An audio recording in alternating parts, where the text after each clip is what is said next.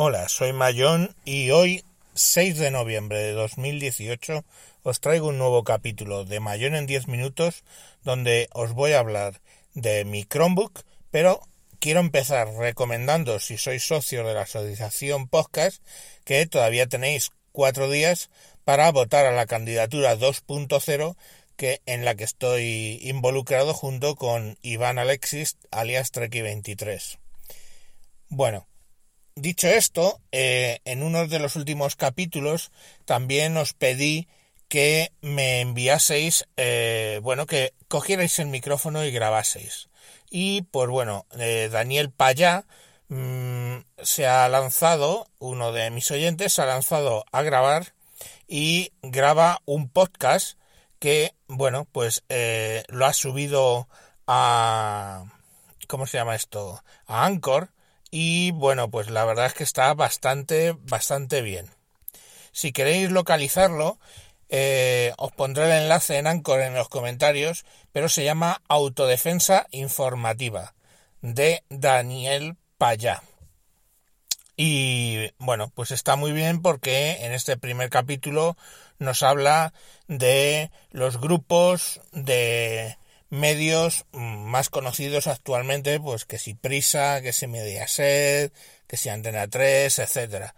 Y nos comenta un poco de, de la historia de ellos y su situación actual.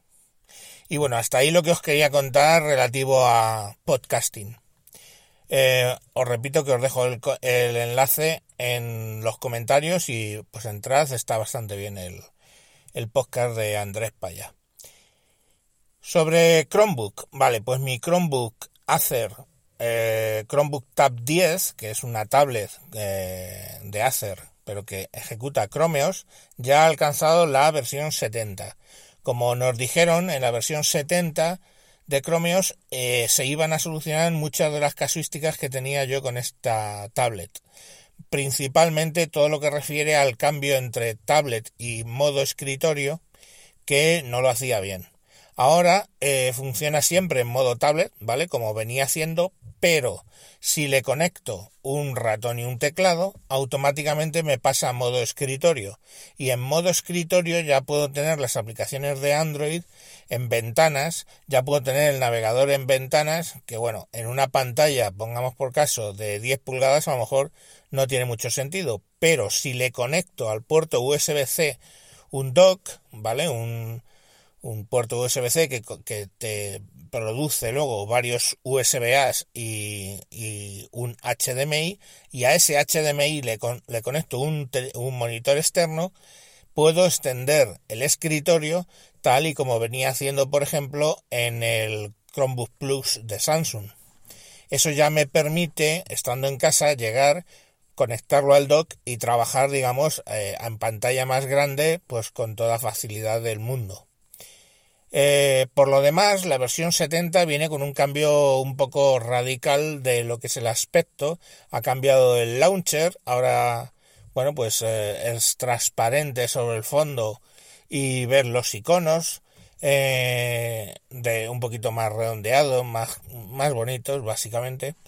la barra del launcher se puede esconder, yo la tengo puesta que se esconda, de modo que ganas ese espacio en la pantalla y bueno, pues todo es un poco más rediseñado con los principios estos del material design, este que sacó Google. La verdad es que se está convirtiendo en un equipo que está bastante bien. Ya no se me cuelga, mm, básicamente. Yo trabajo y no, no esos cuelgues que tenía al principio ya no le suceden, con lo cual debe ser que han afinado bastante más la versión 70 para este equipo. Por eso ha tardado, porque la versión 70 ha llegado al equipo una semana y pico después de estar disponible. Y bueno, las aplicaciones Linux siguen ahí, dando un poco por saco por, por el tema de las fuentes, del tamaño de las fuentes, de los menús, etcétera. Sí que he leído por ahí que se pueden instalar fuentes manualmente en una, o sea, en user barra no sé qué, no sé cuánto, el rollo ese de Linux, y entonces pues mejoran un poco, pero bueno, en general yo lo quería para poder utilizar Audacity y todo lo de audio de Linux sigue sin funcionar porque recordemos que todo lo de las aplicaciones Linux está en beta, pero no es que no funcione en mi Chromebook, es que no funciona en ninguno, ¿vale? Todo el rollo del alza y todo este rollo direct de Linux, los que sabéis Linux sabéis de qué estoy hablando, bueno, pues todo eso no, no funciona. O sea, si arrancas Audacity, de hecho, eh, puedes cargarle un audio, ¿no? Le das a reproducir, ves que los búmetros del Audacity se mueven, pero no escuchas ni por cascos ni por ningún sitio escuchas el, el audio, con lo cual es que directamente no está funcionando mm, bien. Eh, y, bueno, en principio, pero para otras cosas, para los que utilicéis otras cosas de desarrollo a nivel terminal o alguna aplicación de X Windows que no que esté funcionando, pues simplemente probadla porque está en beta, pero bueno, funciona adecuadamente. O sea, yo estuve utilizando, he estado utilizando el GIMP eh, y la verdad es que funcionar funciona. Eh, otra cosa es que los menús quedan muy feos, etcétera. Pero bueno, eso ya es otro cantar. ¿Qué más deciros? Bueno, pues que estoy utilizando, si queréis, eh, el, el Chrome Tab a diario, en modo tablet muchísimo, porque estoy tomando ya todas mis notas. Migré de Evernote debido a que, bueno, eh, había una serie de rumores de que Evernote probablemente cerrase porque no están consiguiendo la financiación adecuada. Entonces opté por migrar todas mis notas a, OneNote. Perdón. Fijaros que la estoy migrando a OneNote cuando he dejado ya de pagar eh, Office 365. Ha caducado el 19 de, de octubre, creo. Y bueno, no, perdón, miento. El 2 de noviembre me caducó la cuenta pero bueno, como sabéis que tenéis, no sé si 5 o 10 eh, gigas ahí de, de, uso, pues la cuenta la puedes tener y, y, yo tengo ahí también mi almacenamiento de, de OneNote y bueno, pues funciona. El Office Online funciona, con lo cual si tengo una necesidad de abrir un fichero Word o un Excel, lo puedo hacer en, en la versión online, más o menos y no me preocupo más. Yo realmente ya Office no lo utilizo, pero sí que utilizo OneNote.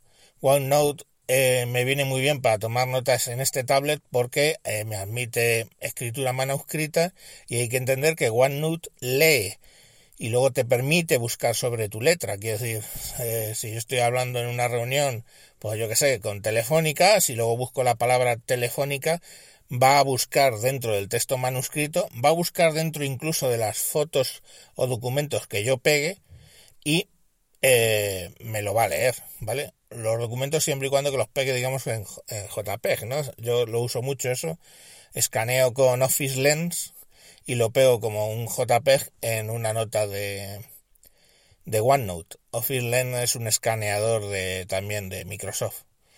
Y bueno, pues él te lee las imágenes, te lee el texto que hay en las imágenes y te lee el texto manuscrito y por supuesto el que tú tecleas. Entonces de ese modo pues todas las eh, notas están muy bien. La migración de Evernote a OneNote es sencilla porque hay un programa que tiene hecho Microsoft precisamente para eso. Eh, entras en Evernote, exportas todas las notas, no me acuerdo si en su, en su propietario o en XML, que es una versión, el propietario es una versión extendida del XML, las exportas, directamente ese fichero lo coge la aplicación esta de Microsoft y la importa en OneNote. Si buscáis en buscáis Microsoft eh, Evernote to OneNote, encontráis la aplicación porque es, de Microsoft. Y bueno, pues eso, importé todas las eh, notas te las divide, por si tienes tags, ¿no? Eh, etiquetas, perdón, en Evernote, pues te las genera como páginas y, agrupaciones de páginas, perdón, tabs, los tabs de, de OneNote, y te crea un libro completo con todas las notas de Evernote, porque no quería mezclarlo con lo que ya tenía yo en, en OneNote. Así que tengo un OneNote para notas rápidas y luego tengo un libro que se llama Tejedor 1967, que es como se llamaba mi usuario de Evernote y directamente ¡pum! pues me importó ahí todas las notas. Y ahí estoy funcionando con el Chrome Tab eh, sobre OneNote. Tengo sincronizadas las notas con el teléfono y puedo funcionar muy bien. La verdad es que, que va todo genial. ¿Qué más uso? Pues bueno, toda la Office de, de Google, que es lo que tenemos en la oficina y me viene muy bien porque también lo uso yo para particular. Todos los guiones del podcast de wintables.info y de muchas cosas que nosotros, que nosotros compartimos en sospechosos habituales, pues lo hacemos por, por la suite de Google. Y bueno, pues ahí tengo todo al acceso. Y hasta aquí lo que os quería contar. Un saludo y hasta próximos capítulos.